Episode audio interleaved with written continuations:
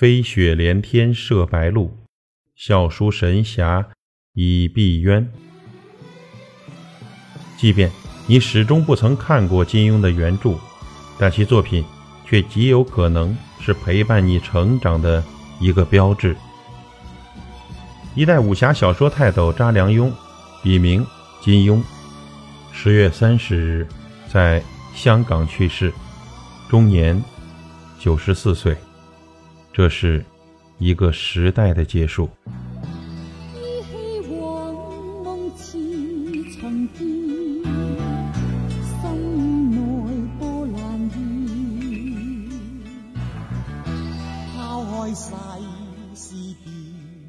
金庸在一九二四年三月十号出生，曾经创作《射雕英雄传》《神雕侠侣》《倚天屠龙记》《天龙八部》《笑傲江湖》《鹿鼎记》等等家喻户晓的小说。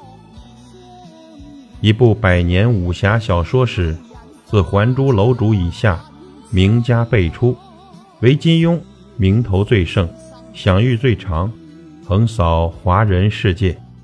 他以汪洋恣肆的想象力，十余年间写下了十五部作品，《飞雪连天射白鹿》，《笑书神侠以碧鸳》。这连中的十四个字，正是他十四部武侠小说书名的第一个字。还有一部不在其中的，便是《越女剑》。其实很多人不知道的是，金庸开始武侠小说的创作。是一次很偶然的机会。那是一九五五年，《大公报》下一个晚报有个武侠小说写得很成功的年轻人，和金庸是同事，他名叫梁羽生。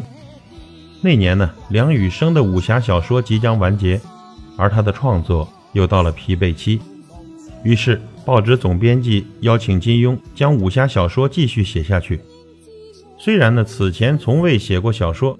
但凭借他对武侠小说的了解和喜爱，金庸还是答应接替梁羽生的任务。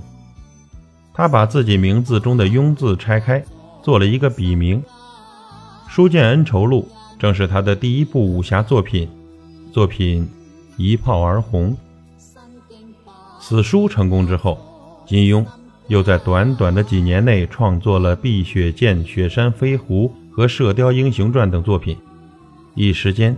风靡全港，十余年间，他写下了十五部洋洋大作。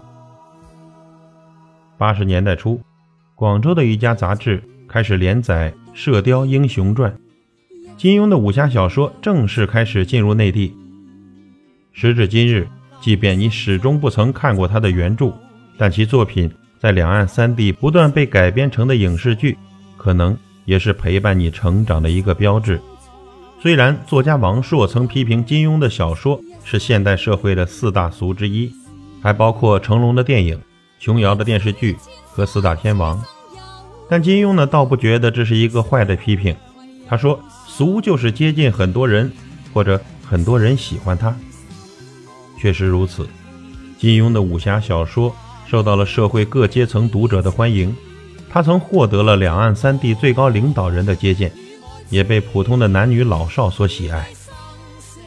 一九七二年，《鹿鼎记》连载结束，金庸宣布封笔时，不少读者为之遗憾。金庸的一生经历极其丰富，获颁荣衔甚多。他是著名的武术小说家，是一代杰出报人，是学者，是华人文化界的重要人物之一等等。他见证了上世纪中国无数重大的历史事件。一九七二年，金庸封笔；一九八九年，《明报》创刊三十周年的日子，金庸卸任社长职务。九十年代，金庸将《明报》集团卖给商人，退出商界。两千零七年，金庸辞去浙江大学人文学院院长职务。在完成了一次次的谢幕后，这次。他真的退出江湖了。此正是儿女情长今犹在，江湖侠骨已无多。再见，金庸；再见，江湖。